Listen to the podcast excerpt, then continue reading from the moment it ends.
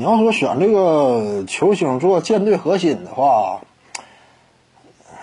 那还是一个詹姆斯，一个库里呗，还是他俩。你要说选这个两个球员当核心，还是他俩。你说其他的搭档效果，我感觉都不如他俩。一个是勒布朗詹姆斯啊，个人持球在手的情况之下，这样一种威胁太过于巨大。再一个呢，斯蒂芬库里有球无球，能够可以说是兼容程度，放眼历史堪称第一流水水平，甚至你都不用说第一流，他几乎是最强的。有球无球之间这样一种兼顾，那等级非常高。无球跑跑位极为灵动。你要说选两个作为舰队核心，放眼当下联盟的话，那么我的看法还是詹姆斯和库里。他俩真要携手的话，那这个威力啊，那这简直你真是很难想象得到谁能够与之匹敌。别看说他俩就双核，我之前也数次强调，在季后赛当中啊，这个很多情况呢，两支球队你说谁高谁低，谁最终能够取胜，往往拼的首先第一点，你说他俩战斗力谁高，拼的还是巨头数量。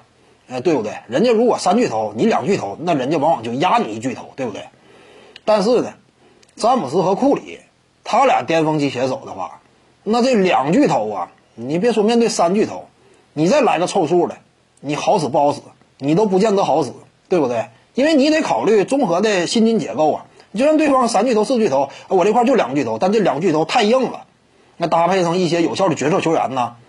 那也绝对强势，你你说谁能好使？你这是很难想象。